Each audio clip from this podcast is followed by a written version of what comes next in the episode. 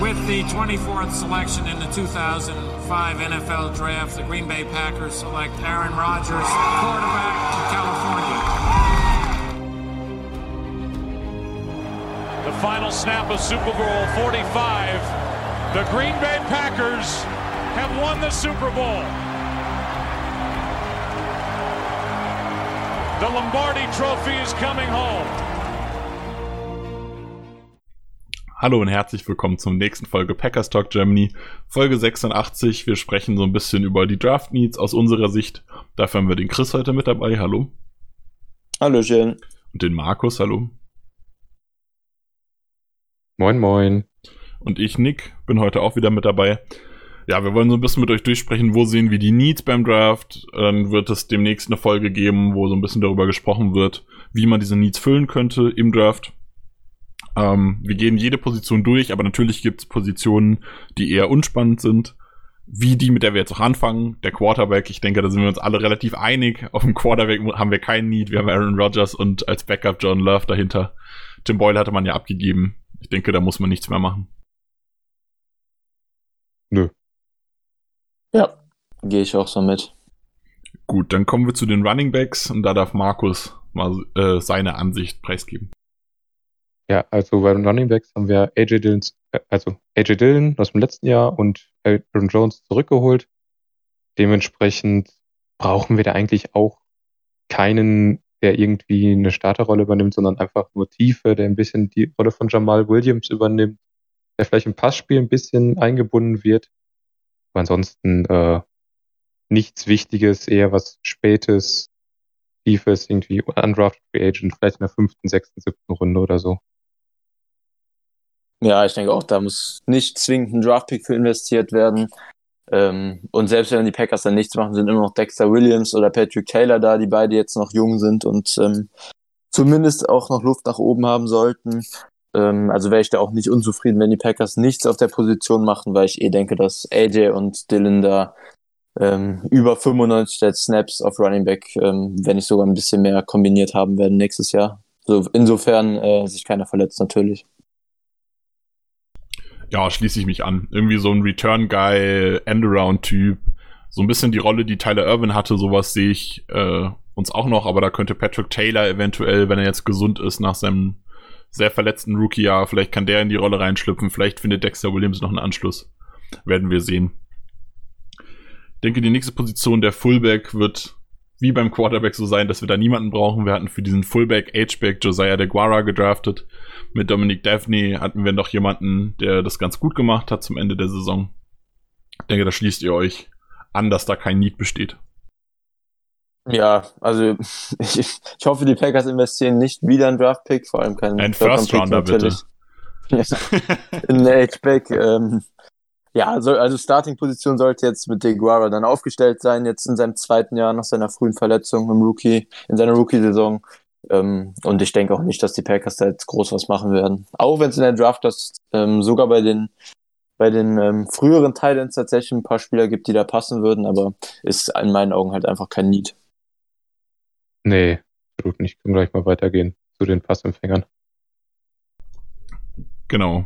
Bei den Wide Receivern würde ich es persönlich so sehen, dass wir nicht, wir haben keinen zwingenden Need, aber natürlich jeder weiß, die Packers sind auf Wide Receiver nicht gerade breit aufgestellt. Und auch mit der Situation, dass man nach 2021, glaube ich sogar, also für 2022 keinen ja. einzigen Wide Receiver unter Vertrag hat, sollte man jetzt auf jeden Fall nachlegen. Ich könnte mir vorstellen, dass es so eine, so eine Triple-Down-Position wird, so wie wir es die letzten Jahre immer mal wieder gesehen hatten, äh, dass man da jedes Jahr eine Position gerade in der Breite auch angeht. Ich kann mir nicht vorstellen, dass wir jemanden hier früh holen. Aber wenn, würde ich persönlich jemanden gerne haben, der Speed hat, der also vor allem halt einfach sicher die Bälle fängt. Also quasi ähnlich wie MBS, vielleicht ein bisschen sicherere Hände. Möglicherweise noch ein bisschen Upgrade im Route Run. Also so ein, so ein Typ hätte ich gerne noch, weil Kur Short Yardage Guys haben wir, wir haben Spieler, die blocken können. Also von den Kategorien haben wir alles nur dieses Field Stretching fehlt mir so ein bisschen. Ich weiß nicht, wie ihr das seht, Chris. Ähm, ja, Wide Receiver ist ja immer ein sehr, sehr spannendes Thema, jetzt schon seit mehreren Jahren. Ähm, ich ich habe irgendwie im Gefühl, wobei ich das letztes Jahr auch hatte, aber dieses Jahr glaube ich, dass die Packers zumindest ähm, Tag 1 oder Tag 2 einen Wide Receiver nehmen werden. Ähm, also im, eigentlich sollte jedem mittlerweile so ein bisschen auch im Front Office klar sein, dass ein zweiter Wide Receiver, der einfach auch konstant Separation kreiert oder einfach auch eine Rolle hat in der Offense konstant, dass der ordentlich Wert mitbringen sollte. Und das, was wir jetzt aktuell haben, ist halt dann ähm, ja wahrscheinlich eine Mischung aus MWS, Lazar und Funches dann auf Wide Receiver 2 weiterhin. Und das ist halt eigentlich nicht genug. Für mich, also mein Traumspieler, ich habe das auch schon in der What to Do Wide Receiver Folge gesagt, wäre, ähm, was sich auch sehr, sehr in dieser Wide Receiver Klasse im Draft anbietet, ähm, ein Gadget Slot Guy. Und da gibt's halt sehr, sehr viele, die da reinpassen. Einer mit sehr, sehr äh, großer athletischer Upside. Ich bin zum Beispiel großer Fan von Rondell Moore. Tony würde mir auch gut passen, aber einfach ein, ein Slot-Guy, der in der Mitte des Feldes Separation kreiert, der explosiv ist vor allem und der halt auch diese, ähm, diese Gadget-Rolle mit Anti-Rounds und sowas und auch Screens einnehmen kann, weil die Rolle fehlt uns in meinen Augen auf Right Receiver halt komplett. Einfach ein Playmaker mit Ball in den Händen ähm, haben die Packers nicht. Auch wenn MWS ein schneller Right Receiver ist, auch das ist nicht wirklich seine Rolle mit Yards After Catch. Um, und das fehlt mir halt jetzt in der Offense schon seit anderthalb Jahren ungefähr. Ja, so ein bisschen zum Vergleich, auch wenn er jetzt im ersten Jahr noch nicht so krass war, aber vom Skillset her stelle ich mir da was in die Richtung Jalen Rager vor, der letztes Jahr schon sehr beliebt war. Ich glaube, sowas könnte den Packers ganz gut stehen. Ja, da habe ich eine komplett, also mit diesen Gadget-Guys kann man mich ja jagen. Also habe ich jetzt auch schon mehrmals anklingen lassen, Discord und auf Twitter. Überhaupt nicht mein Fall.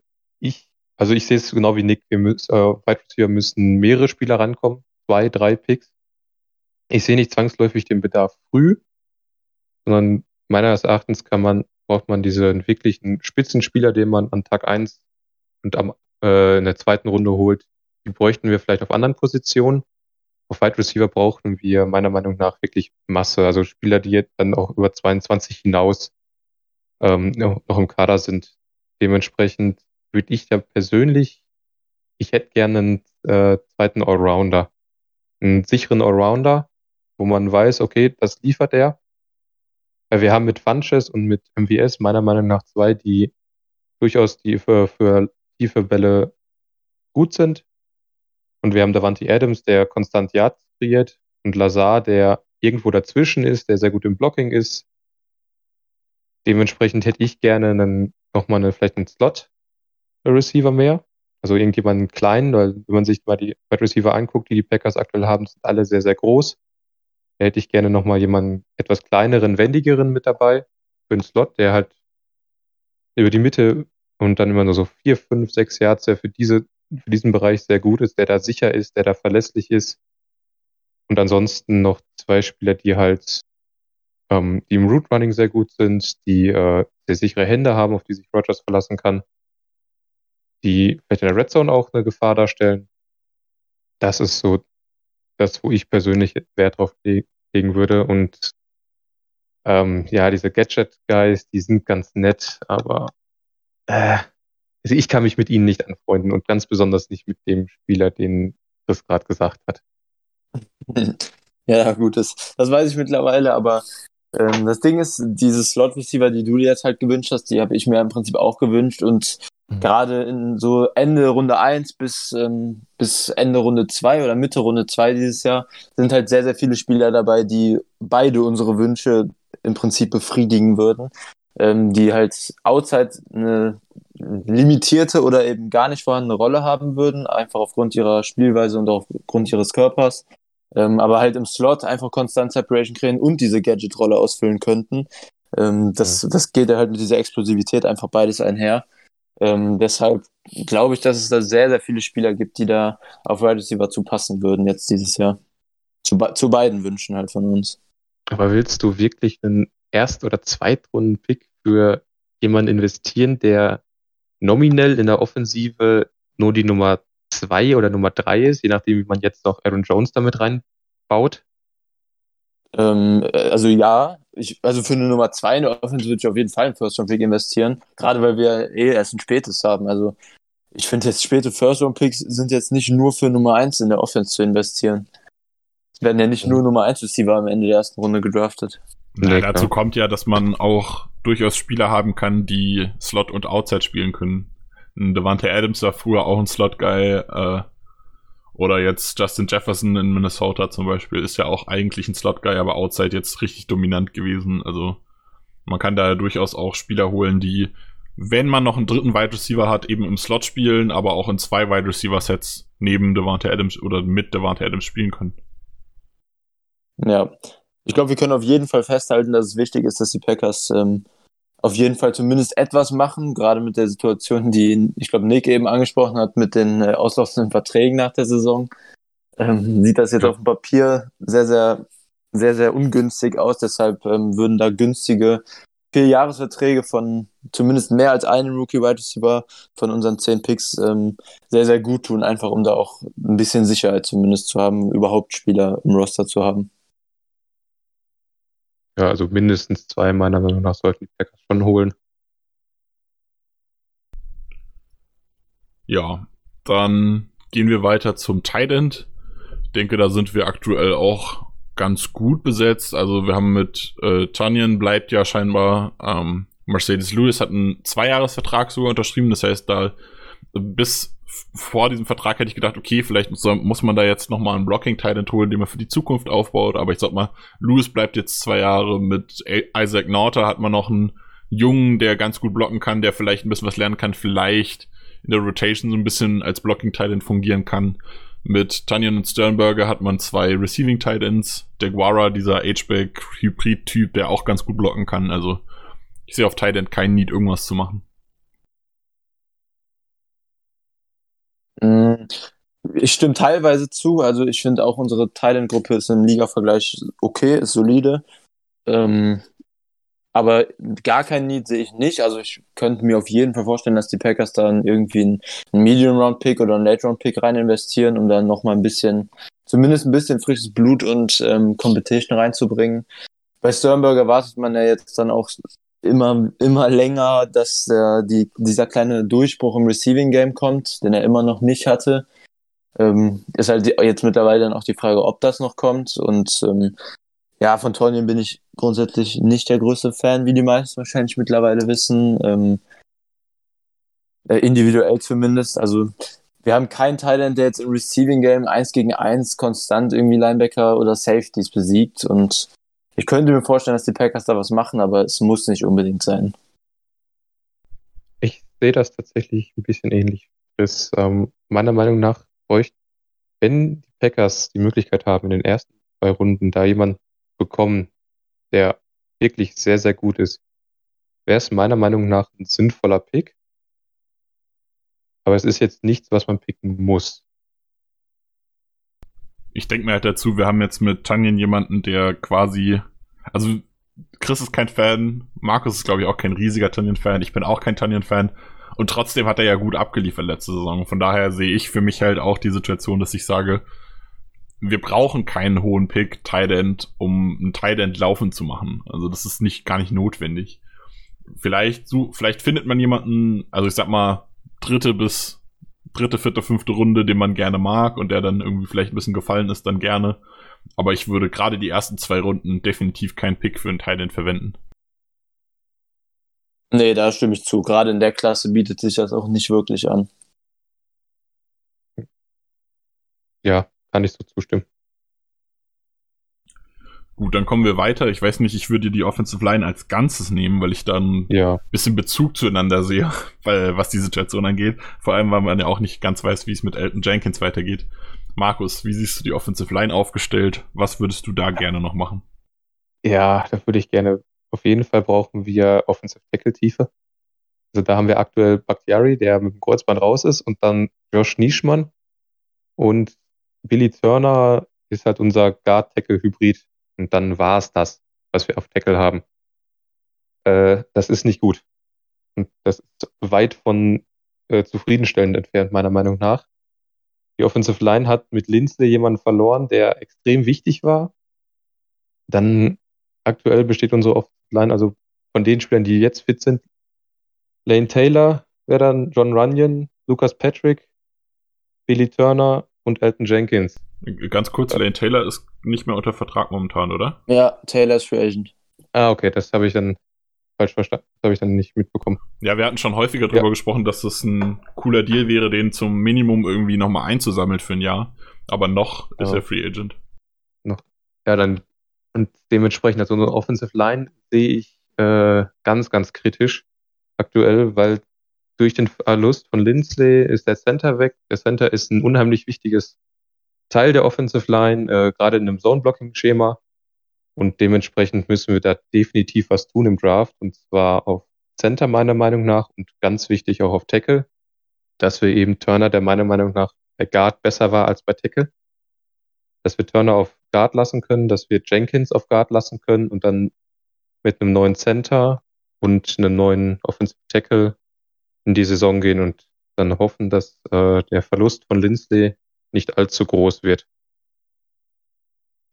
Ja, ich bin mir auch ziemlich sicher, dass die Packers nicht nur einen Draftpick in die O-Line insgesamt investieren werden und ähm, ich würde auch definitiv nicht ausschließen, dass das First-Round-Pick in Offensive Tackle investiert wird. Ähm, es gibt echt viele Spieler, die Ende der ersten Runde auf Offensive Tackle in Frage kommen in der Klasse und ähm, die, die halt den Right Tackle Spot, sollte Turner dann auf Right Guard bleiben, auch gut besetzen könnten. Ähm, und selbst wenn nicht, dann könnte Turner auf Right Tackle spielen und ähm, wenn der Rookie Tackle eben noch nicht Starter ready ist zum Anfang der Saison, könnte er anfangs noch lernen oder auch die ganze Rookie-Saison dahinter sitzen. Also Olan oder vor allem Offensive Tackle ist echt eine der in meinen Augen ähm, am höchsten geranktesten oder gevalueten Positionen ähm, für das First Round Pick der Packers. Und wenn nicht, wenn die Packers das nicht in der ersten oder auch in der zweiten Runde von mir aus angehen, dann glaube ich, dass in der Mitte des Drafts auf jeden Fall was für die Interior O-Line gemacht wird. Vielleicht auch ähm, ähnlich wie letztes Jahr wieder zwei, zwei Picks. Letztes Jahr waren es ja sogar drei. Ähm, dass da dann was gemacht wird, weil Guards und Center kriegst du halt auch in der Mitte des Drafts ähm, mit ganz ordentlichem Value eigentlich. Ähm, aber ich glaube und hoffe sehr, dass die Packers in der O-Line auf jeden Fall dann zumindest in den ersten vier Runden auf jeden Fall was machen werden.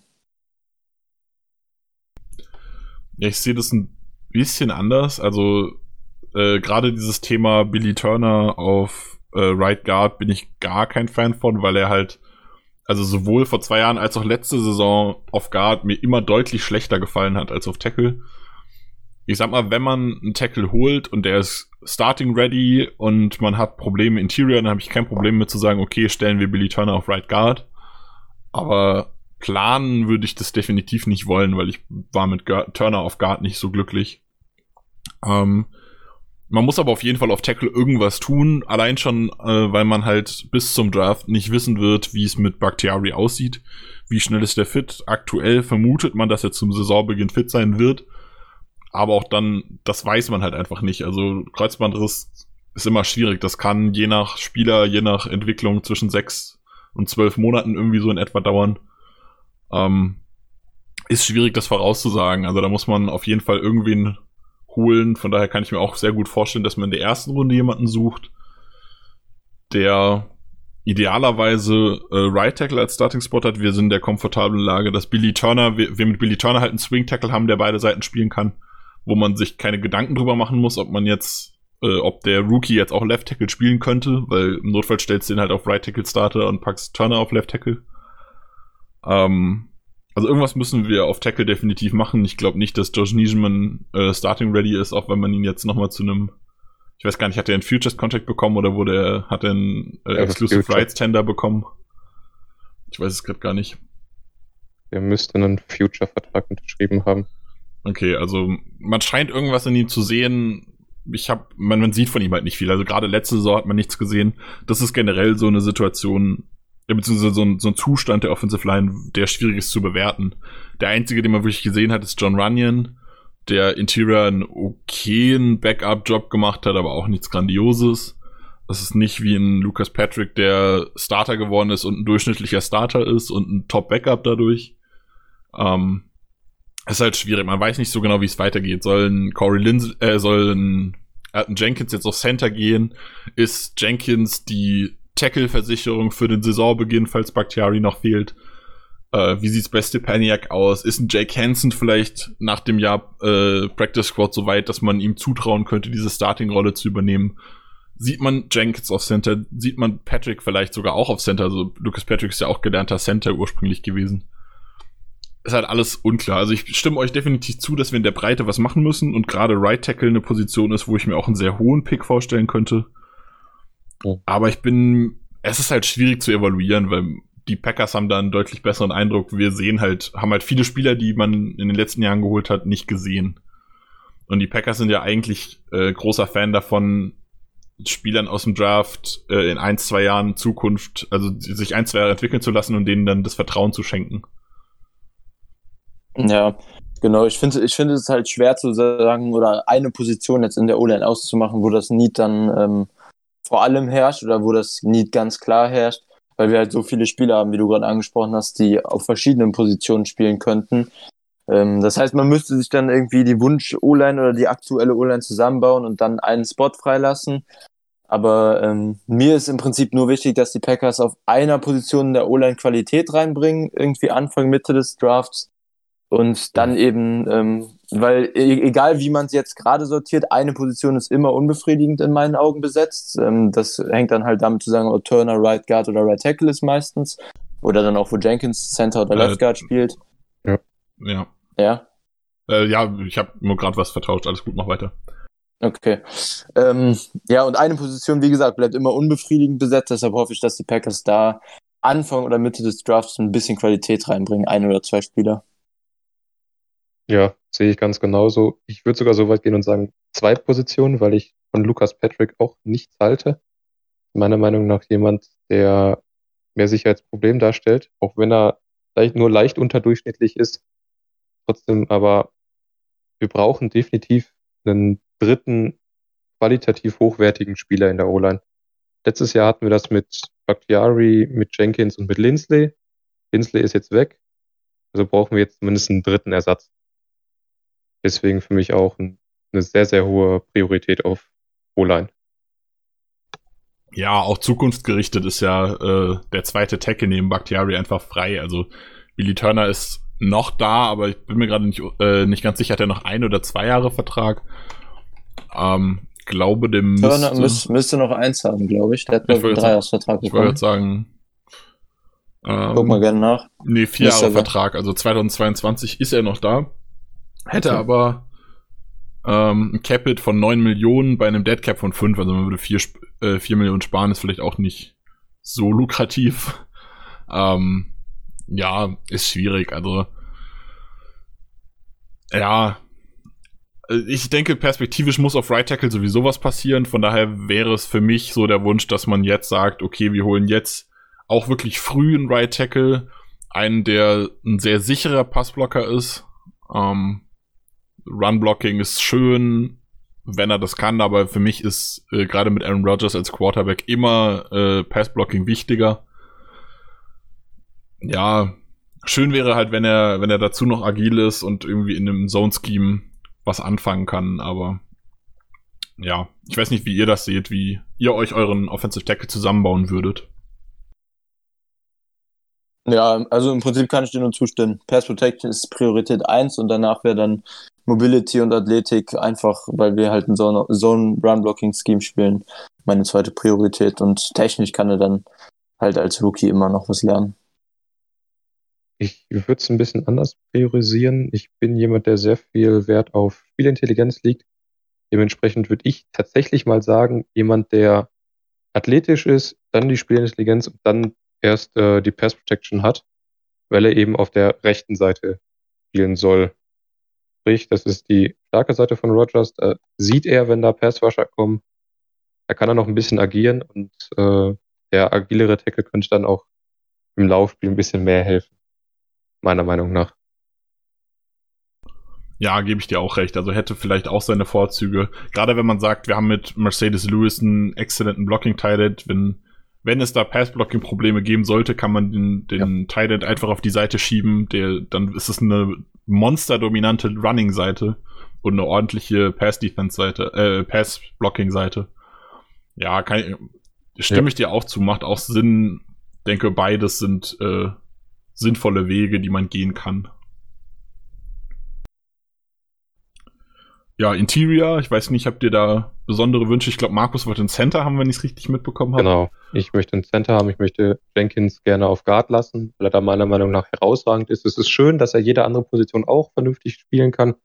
Aber meiner Meinung nach ist er auf Guard so wertvoll, dass man ihn da lassen sollte. Und dann auf Center eben einen der soliden, guten Center dieses Drafts äh, dahinstellt. Und dann damit vorangeht da auch wieder Spielintelligenz, Athletik und dann erst alles andere. Ja, ich habe ja eben schon gesagt, die O-Line ist irgendwie so aufgrund der ganzen ähm, Versatility von vielen Spielern als Ganzes für mich zu sehen. Und solange am Ende nicht ähm, Patrick und Runion starten müssen, ist das für mich in Ordnung. Wenn einer von beiden startet, dann, äh, dann natürlich lieber Patrick jetzt, wenn ich aus beiden wählen kann. Ähm, und dann eben der andere oder die anderen beiden Interior O-Line-Spots von Jenkins und ähm, Rookie oder eben Turner und Rookie dann auf Right Tackle besetzt sind, dann ist es mir recht. Ja, ich persönlich muss ganz ehrlich sagen, ich bin gar nicht so großer Freund davon, Center zu draften als Starting Center sofort, weil ich halt der Meinung bin, dass, also die, für mich gibt's eine ganz klare Prio-Liste in der O-Line. Left Tackle, Center, Right Tackle, Left Guard, Right Guard. Ähm, und Elton Jenkins ist so ein krass dominanter Player, dass es mich einfach, wenn ich den an die zweit- oder an die viertwichtigste Stelle der O-Line stellen kann, dann gehört er für mich immer an die zweitwichtigste. Das heißt, wenn die, wenn ich der Meinung bin oder die Packers der Meinung sind, dass Elton Jenkins als Center mindestens genauso gut ist, wie er als Guard ist, dann gehört er mein, meiner Meinung nach auf jeden Fall auf Center. Und dementsprechend würde ich einen zweiten äh, Interior O-Line, also Left Guard, eventuell Right Guard, also beziehungsweise halt einen Guardspot äh, verteilen. Am liebsten Left Guard, der schön athletisch ist, sich gut bewegen kann, gut in die äh, ins Second Level kommt, sowas in die Richtung wäre da mein Wunsch eher. Ja, genau, das habe ich ja auch im Prinzip ähm, im Prinzip gerade gesagt, dass eben nicht ähm, nicht Runyon und Patrick die beiden Guards sein sollen. Damit habe ich ja dann auch quasi gesagt, dass Jenkins wahrscheinlich auf Center gehen sollte, weil Rookie Center auch eher immer ähm, für junge Spieler generell die Position problematischer ist als auf Guard. Ähm, deshalb rechne ich jetzt aktuell auch tatsächlich damit, dass Jenkins erstmal auf Center geht und sollten wir einen Rookie Interior Liner draften, dass das dann erstmal ein Guard sein wird. Ja, es kommt halt, wie gesagt, auch so ein bisschen auf die Tackle-Planung an. Also wenn man frühen äh, Guard holen wird, dann könnte ich mir halt vorstellen, dass eventuell Jenkins zum Saisonbeginn äh, vielleicht sogar Tackle spielen muss, wenn Bakhtiari noch nicht fit ist, dann würde vermutlich Lucas Patrick auf Center spielen oder man halt sucht halt direkt einen Center. Ist halt schwierig zu sagen. Dann würde ich weitergehen, wenn sonst keiner mehr was dazu zu sagen hat. Markus, hast du noch was? Nee, passt soweit. Gut, dann darfst du direkt anfangen. Wie sieht's in der Interior Defense aus? In die äh, Interior Defensive Line aus? Noch schlimmer als bei äh, Interior Offensive Line ja, da haben wir im Grunde ja nur Kenny Clark und ja, bei der Langliste haben wir jetzt zurückgeholt. Und ja, Dean Lowry guckt auch noch rum. Ja, also nicht so wirklich was, was man sich wünschen würde als Interior Defense Line. Die ist jetzt schon seit längerem Zeitraum ja ein Problem. Äh, also da muss auf jeden Fall auch was geschehen. Meiner Meinung nach auch da wieder. Eigentlich brauchen wir da eine Spitzenkraft und keine Masse weiß nicht, wie das wird. Ja, du hast jetzt noch Kiki, äh, Kingsley Kiki gerade bei der Aufzählung vergessen, glaube ich, ne? Ja, stimmt. Der ist, der, der ist der ist, Vertrag drin. Ja, der ist zumindest dann noch solide für Dev. Ähm, ja, aber grundsätzlich das, was du am Ende gesagt hast, ist auch meine Meinung. Wir sollten, also ein, ein weiteres ähm, Late-Round-Pick macht wenig Sinn. Das ähm, wird dann wahrscheinlich die ähm, die Leistung von Laurie und auch von Kiki nicht wirklich übertreffen. Kiki war ja zumindest jetzt auch letzte Saison als Passrusher ganz ordentlich für seine Draftposition und ähm, das sollte dann jetzt auch zumindest beibehalten, wenn nicht ein bisschen verbessert werden können. Ähm, ja, aber wir haben jetzt auch mit Travis Adams wieder verloren, der jetzt als Runstopper ganz ordentlich war, letzte Saison zumindest. Also ist, das Problem ist halt, dass die Draft-Class auf Interior D-Line sehr, sehr mau ist in der Spitze. Ähm, da ist im Prinzip mit Barmer nur ein Spieler, der wirklich ein First-Round-Pick wert wäre. Deshalb ist das schwierig, das First-Round-Pick der Packers ähm, für die Interior-D-Line irgendwie zu prognostizieren. Ähm, ich kann es mir trotzdem vorstellen, ähm, sollte Barmer fallen, dass die Packers das dann machen. Ansonsten wird er wahrscheinlich dann Day 2, vielleicht früher, früher Tag 3, was passieren und ähm, ja, schwierig, die Draftclass bietet sich nicht wirklich an und die Packers bräuchten eigentlich, wie du gesagt hast, in der Spitze ein bisschen mehr Verstärkung und nicht in der Breite. Hm, also mich würde es auf jeden Fall freuen, wenn die Packers irgendwie dann zumindest, wenn in der Spitze nichts geht, dann Anfang Tag drei eine Runstop-Präsenz reinholen, einfach einen guten Runstopper, weil die kriegt man meistens in Runde vier und fünf auch noch. Ähm, und da dann zumindest was für die, für die Line tun werden. So ein Two-Gapper einfach.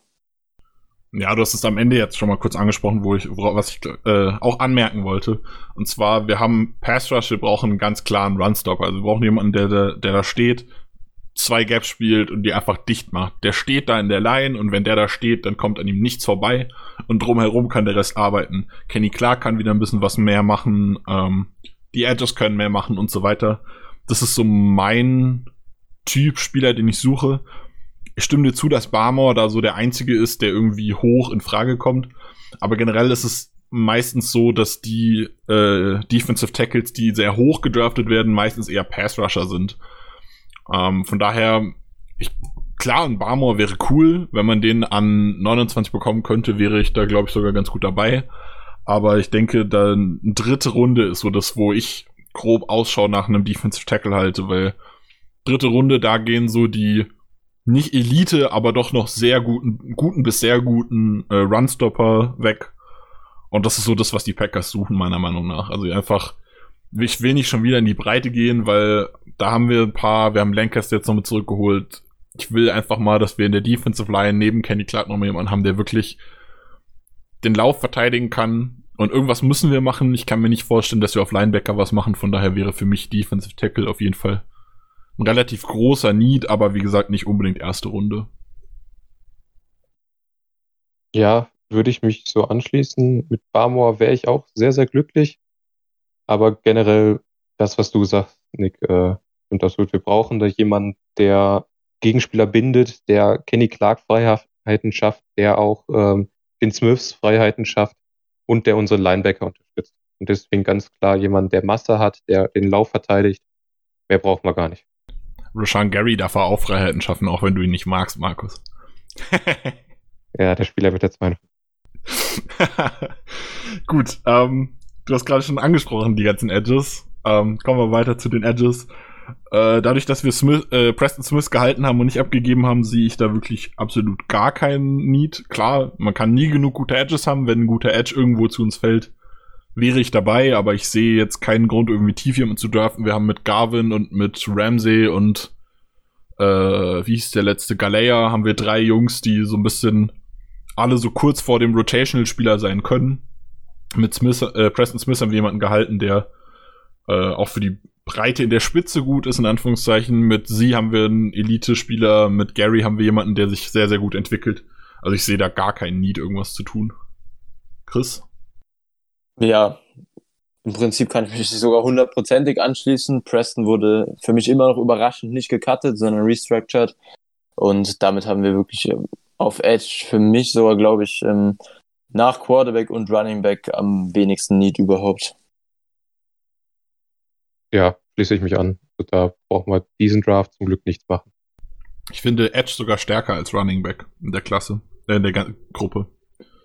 Also sehe ich noch weniger Need. Weniger Need, meinst du? Durch die Breite sehe ich halt weniger Need. Ja, ja. Ja, das Ding ist halt, ja. ich finde, man kann immer noch Edge 4 und 5 hat immer noch Impact und bei uns Running Back 3 wird, glaube ich, halt einfach nächste Saison fast gar keinen Impact haben, aber man kann es auch tauschen, also. Ja, es ist, halt immer Ding. eine Frage, wie man spielt. Also äh, bei Zedarius Smith, bevor er zu den Packers gekommen ist, bei den Ravens hat man gesehen, dass wenn man vier, drei, vier äh, gute Edges hat, die alle in Rotation spielen, kannst du noch mal mehr Power ausüben, weil die halt alle immer frisch sind.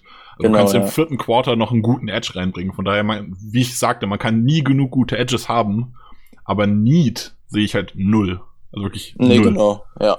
Also abgesehen davon, dass es halt eine super wertvolle, die zweitwertvollste Position zumindest vom Contract Value ist, ist halt einfach an Spielermaterial kein Need da, wie du sagst, genau. Er ist halt wie Quarterback und Tackle. Wenn du einen guten von der Sorte genau. kriegst, äh, zu einem günstigen Preis, immer nehmen, nie nachdenken, genau. aber ist niemand, den wir äh, zwingend brauchen.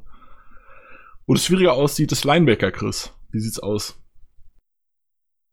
Ja, auf Linebacker ist natürlich auch, ist eigentlich ähnlich wie Wide Receiver, ist der Wide Receiver in unserer Defense, wird seit Jahren kritisiert, die Position, und es wurde jetzt dann anderthalb, zwei Jahre lang eigentlich nichts gemacht. Kirksey wurde dann zwar in der Free Agency geholt, aber er war jetzt keine wirkliche Erfolgsgeschichte. Ist ja jetzt auch schon wieder weg.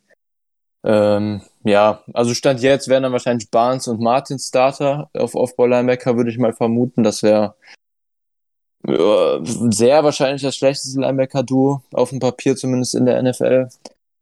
Ähm, auch wenn ich Martin als Spieler eigentlich zumindest was sein College-Tape angeht mag, ist ziemlich, ist ziemlich explosiv, in der Run-Defense zumindest, was äh, Gap-Shooting und sowas angeht, aber Barnes war auch okay für seinen Draft-Status, aber ich denke auf Off-Ball-Linebacker, ja, die Packers sollten eigentlich was machen, aber wir wissen jetzt mittlerweile, dass das Front Office die Position sehr, sehr niedrig wertschätzt im ähm, Vergleich der Positionen insgesamt. Ähm, deshalb bin ich mir da sehr, sehr unsicher und ähm, glaube sogar eher, dass die Packers da, wenn überhaupt, erst an Tag 3 was machen werden. Und ein Fragezeichen ist natürlich auch, wie jetzt in der neuen Defense mit neuen Defense Coordinator insgesamt die Linebacker-Rolle aussieht. Bei den Rams ähm, war es so, dass vor der letzten Saison die Linebacker auch, auch sogar in den meisten Rankings die schlechteste Linebacker-Gruppe in der NFL war.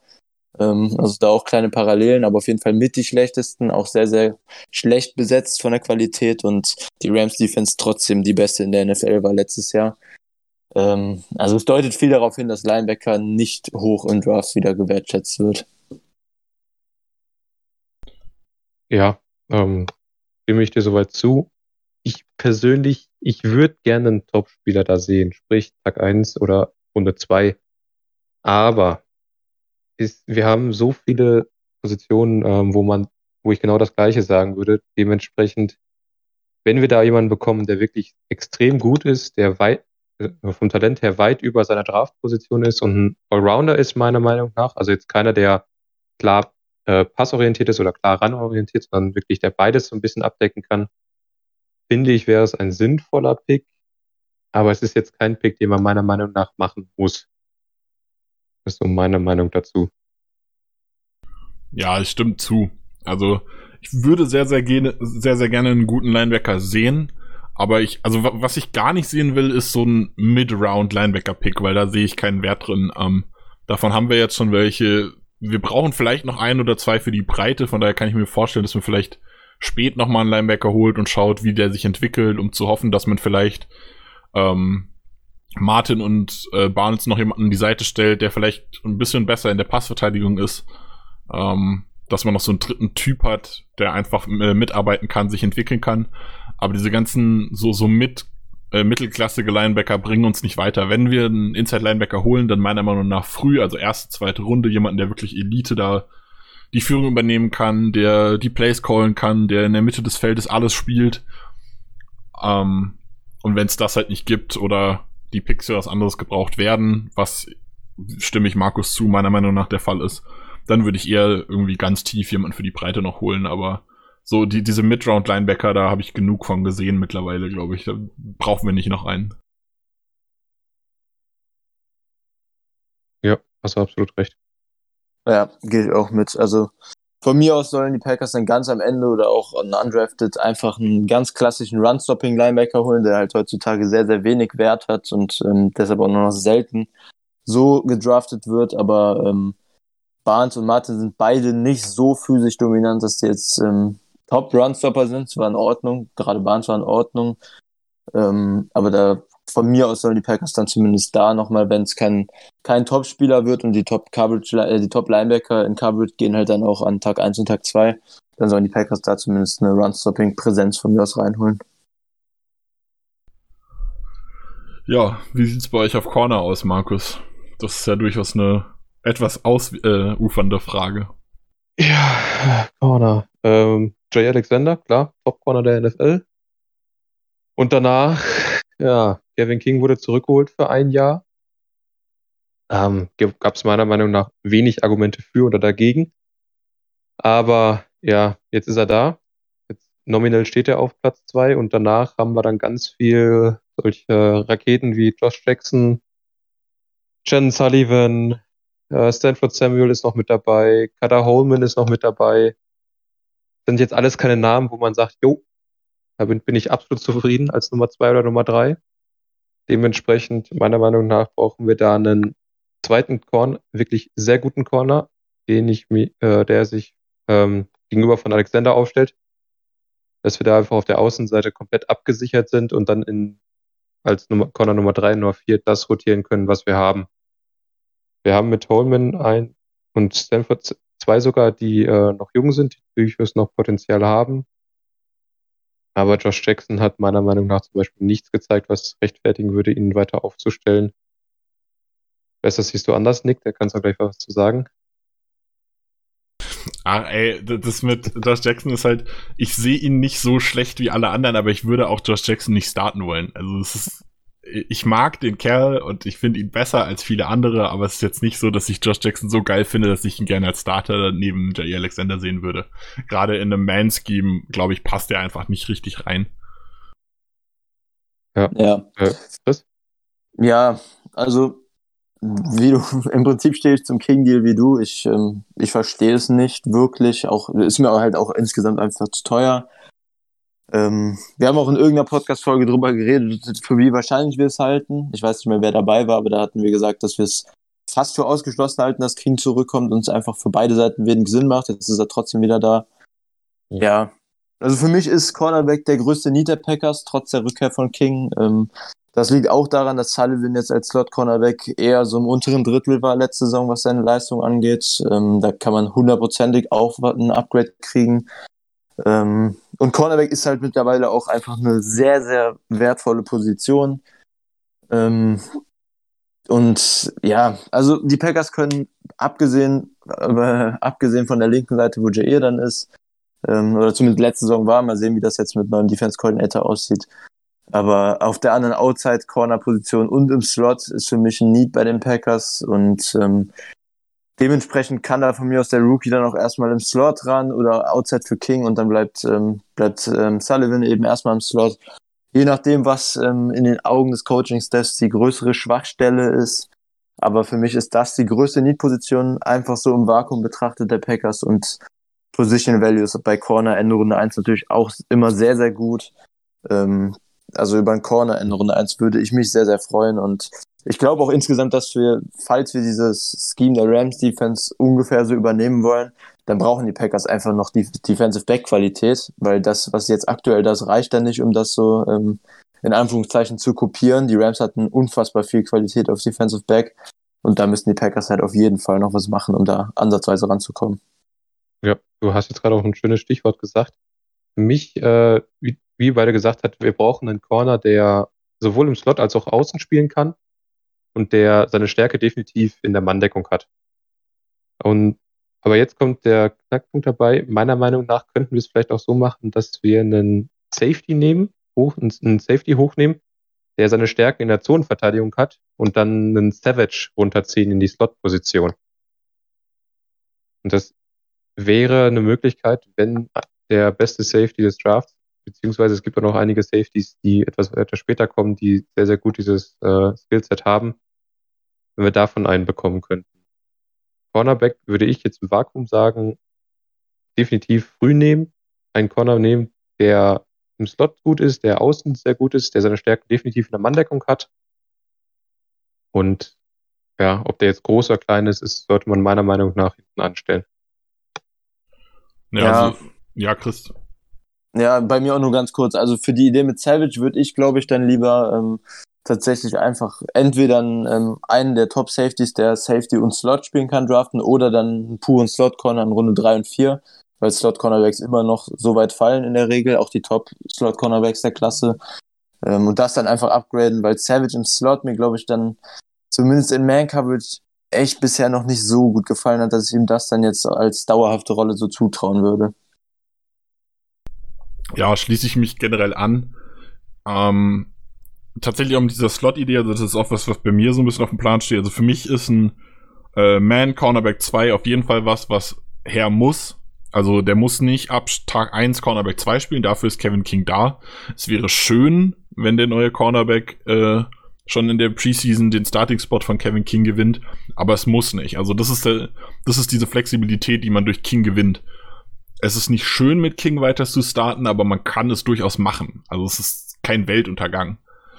Ich, wenn ich mir irgendwas ausmalen müsste, würde ich sagen, ich will jemanden haben, der zu Saisonbeginn im Slot spielen kann und dann so Mitte, Ende der Saison für King übernimmt, dass wir nicht wieder so ein Playoff-Debakel bekommen.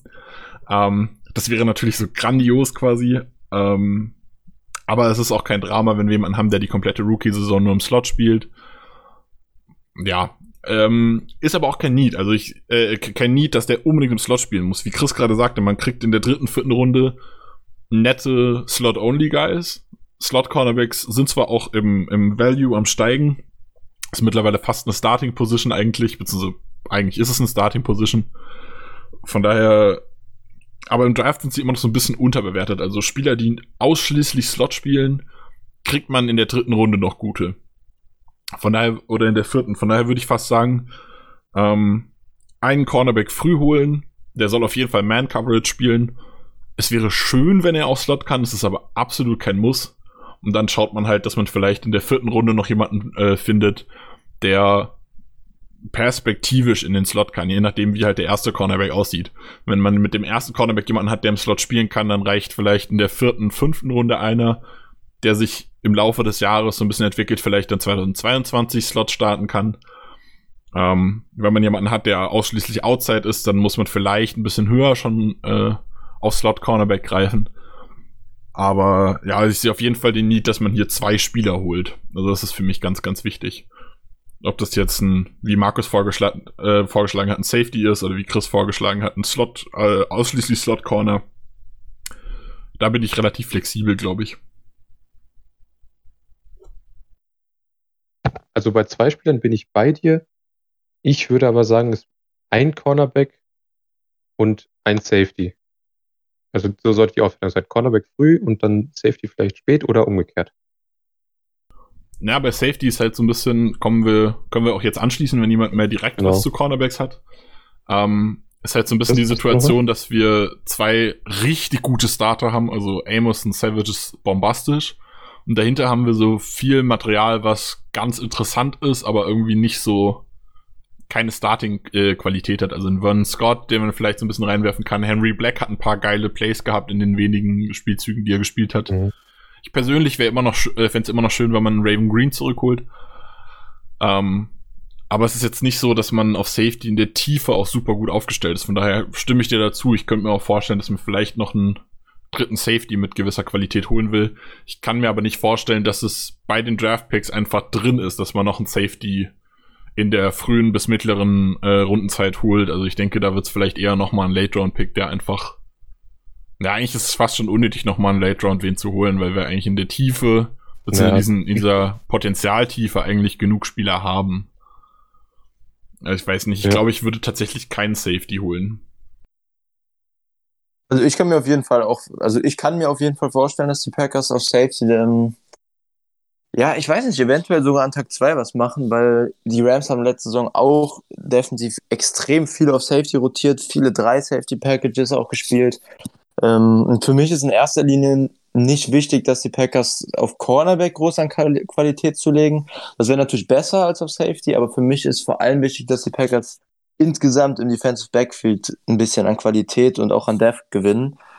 Ähm, und wenn das dann halt Safety wird, der Slot spielen kann, der, der Safety spielen kann, der auch in die Box eventuell kann, der einfach ein bisschen vielseitig ist. Ähm, wir brauchen halt einfach ein paar verschiedene Rollen und du hast es auch gerade ganz gut angesprochen. Also Vernon Scott wäre jetzt aktuell der dritte Safety. Das ist, ähm, denke ich, als dritter Safety in der neuen Defense nicht ganz ausreichend und ähm, so ein Dritt- bis Fünftrunden-Pick könnte ich mir auf jeden Fall sehr, sehr gut vorstellen für einen, ähm, für einen neuen dritten oder vierten Safety dann am Anfang, dass wir einfach, einfach generell auf Defensive Back ein bisschen Qualität zulegen. Ja, da will ich halt gegen argumentieren, dass wir mindestens drei Needs haben, die deutlich höher sind. Also ich kann mir nicht vorstellen, dass man einen Drittrunden-Pick für einen Safety investiert. Aber klar, wenn das Board mhm. fällt und dann hat man irgendeinen Safety in der zweiten, dritten Runde, den man voll geil findet und der ist halt da, dann ja, es gibt Unwahrscheinlicheres, sagen wir es mal so. Nochmal, um auf den Spielertypen zurückzukommen, Chris, du hast ja schon angesprochen, Ich würde es ein bisschen anders sehen. Ich hätte gern lieber einen, weil sowohl Amos als auch Savage haben mir eigentlich relativ gut gefallen, wenn sie in die Box oder als Slot gespielt haben. Dementsprechend hätte ich gerne einen, der wirklich äh, eher einen High Safety spielt, also aus einer Cover 2 kommt, vielleicht aus einer Cover 4 kommt, jemand, der tief die Zonen sicher abdeckt und den eben Räume schafft für einen Amos, für einen Savage, dass die eben ein bisschen mehr Richtung Ball gezogen werden und da dementsprechend Plays machen. Ja, das ist halt auch wieder ähm, ähnlich wie bei der O-Line. Also irgendwas muss passieren.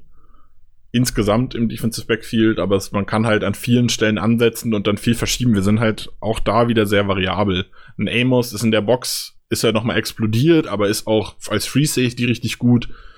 Savage ist auch in der Box eher besser, kann aber auch als Free Safety gut spielen. Man könnte beide auch irgendwie in den Slot stellen. Also es ist halt, äh, die Packers sind momentan sehr gut so aufgestellt, dass sie viel viel bewegen können. Also wenn jemand aus, sie brauchen nicht auf jeder Position Elite-Backups, um bei Ausfällen gut reagieren zu können.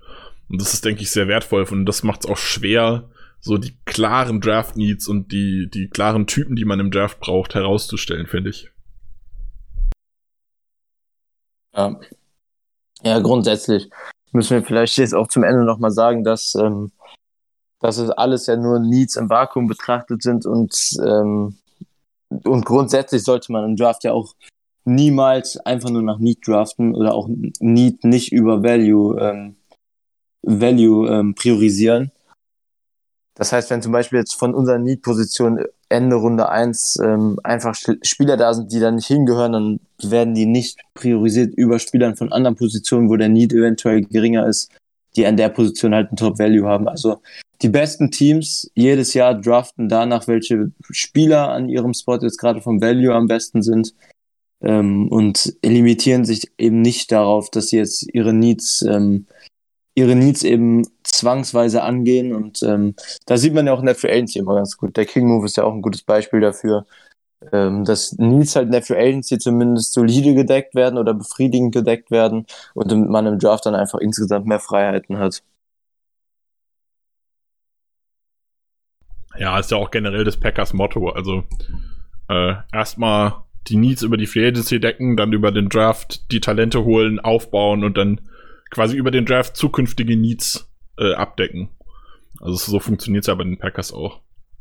Also bei dem, ich kann mich an wenige Picks erinnern, die wirklich so ausschließlich äh, Needfüllen waren und selbst dann äh, ist man bei einem Jair Alexander zum Beispiel erst zurück und dann vorgetradet, um an eine Position zu kommen, wo man Value und Need auf derselben äh, Position findet quasi. Also Packers sind absolut kein Team, das nur nach Need geht. Kann ich mir gar nicht vorstellen. Ja, aber wir besprechen ja die Needs, von daher müssen wir so ein bisschen schauen quasi, was wir machen würden. Und dementsprechend gehen wir jetzt mal nochmal komplett ins Vakuum rein. Ähm, und gehen auch davon weg, was für Spielermaterial verfügbar ist und wollen einfach nur mal, jeder von uns wird jetzt seine Picks Runde 1 bis 3 verteilen, ähm, in denen er sagt, äh, wen er davon, welche Position er damit gerne füllen würde. Chris, du darfst anfangen. Okay. Ähm, ja. 1 bis 3 nur, nicht 1 bis 5, ne? Ja, die ersten drei Runden, aber äh, okay, wenn du okay. gerne noch jemanden für Runde 4 hast, wo du noch eine Position dringend füllen willst, dann darfst du das nee, gerne dazu gut. packen. Alles gut. Ähm, okay, die ersten drei Runden, ähm, eine Position pro Runde. Dann würde ich, glaube ich, so gehen, ähm, dass ich in der ersten Runde einen Cornerback nehme. Das habe ich eben schon angesprochen. Das wäre für mich einfach ganz, ganz generell im Vakuum ähm, größte Need-Stelle und würde am meisten Sinn machen. In der zweiten Runde würde ich dann Offensive Tackle gehen. Und in der dritten Runde würde ich dann, glaube ich, das ist schwieriger. In der dritten Runde würde ich, glaube ich, dann mit einem, ja, mit einem Right Receiver gehen. Also, Cornerback, Defensive, äh, Cornerback, Offensive Tackle, Offensive Tackle und Wide Receiver. Wie sieht's bei ja. dir aus, Markus? Ich würde am Anfang genauso machen. Also Cornerback, Offensive Tackle. Dann würde ich als drittes aber einen Defensive Lineman eben und würde das dann so machen und danach muss dann halt was auf Wide Receiver kommen. Also Masse auf dann auf Wide Receiver. Das wäre so meine Vorgehensweise. Wobei ich auch sage, dass Cornerback und Offensive Tackle sehr tauschbar ist. Trotzdem würde ich es jetzt erstmal so machen wie Chris am Anfang und dann D-Line als drittes. Ja, ich kann mich fast nur anschließen mit dem kleinen Unterschied, dass ich sage, äh, in der heutigen NFL ist ja auch momentan ein krasses Thema, seit Nick Saban, glaube ich, drüber gesprochen hat, ist die Offense einfach sehr viel wertvoller als die Defense. Ähm, durch King hat man so einen Hotfix irgendwie da. Das heißt, für mich wäre Offensive Tackle eher in der ersten Runde. Ich bin mit einem Cornerback in der ersten Runde super zufrieden. Würde aber eher einen Offensive Tackle erst nehmen. Ein Cornerback dann erst in Runde zwei Und in Runde drei schließe ich mich Markus an, dass ich da auch die D-Line, ähm, halt diesen Run-Stuffer für die D-Line nehmen würde. Würde jetzt noch ein bisschen cheaten und würde sagen, ich würde gerne noch mal in die dritte Runde vortraden irgendwie. Wir haben zwei Viertrunden-Picks, zwei Fünftrunden-Picks, zwei Sechstrunden-Picks. Ähm, so viel Spielermaterial brauchen wir gar nicht, glaube ich. Also wir haben unser Team ja relativ gut beieinander gehalten. Ich würde mich eher an gewissen Stellen da noch verstärken äh, wollen. Von daher würde ich sagen, ich würde gerne noch in die nochmal vortraden in die dritte Runde und da dann irgendwie halt ja diese Slot Corner Safety Variable irgendwie dann auch nochmal füllen. Wollt ihr, wollt ihr vielleicht auch noch den Cheat in, in Anspruch nehmen, weil äh, Chris ja auch noch jemanden dazu nehmen wollte? ja, okay, wenn ich den Cheat auch noch in Anspruch nehme, dann ähm, würde ich definitiv auch Interior Dealer nehmen noch.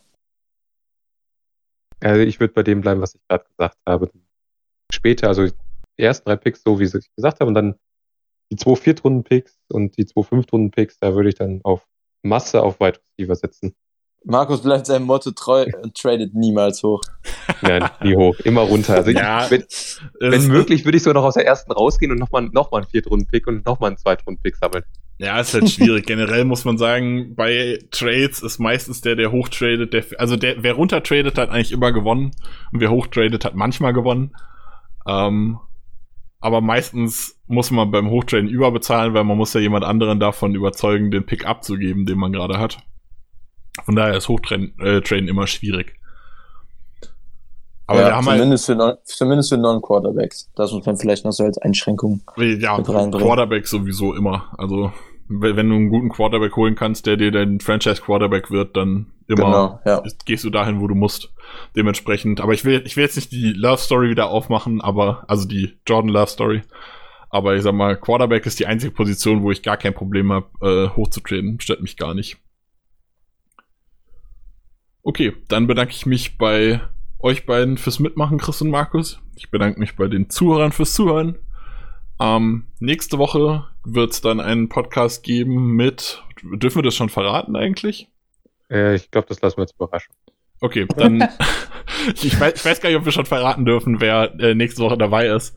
Ähm, aber nächste Woche wird es einen Podcast geben, wo es dann darum geht, äh, zu schauen, was gibt's an Spielermaterial im Draft, wie könnte man diese Needs, die wir jetzt heute rausgearbeitet haben, äh, füllen, was ist da an spannenden, spannenden Spielern da. Ich hoffe, ihr habt da äh, Spaß dran und hattet heute Spaß. Ich überlasse wie immer das Wort meinen Kollegen zum Schluss. Äh, bis zum nächsten Mal. Go Pack Go. Von mir auch danke fürs Zuhören. Go Pack Go. Ja, auch von mir stellvertretend für alle. Ich wünsche euch frohe Ostern. Dementsprechend Go Pack Go.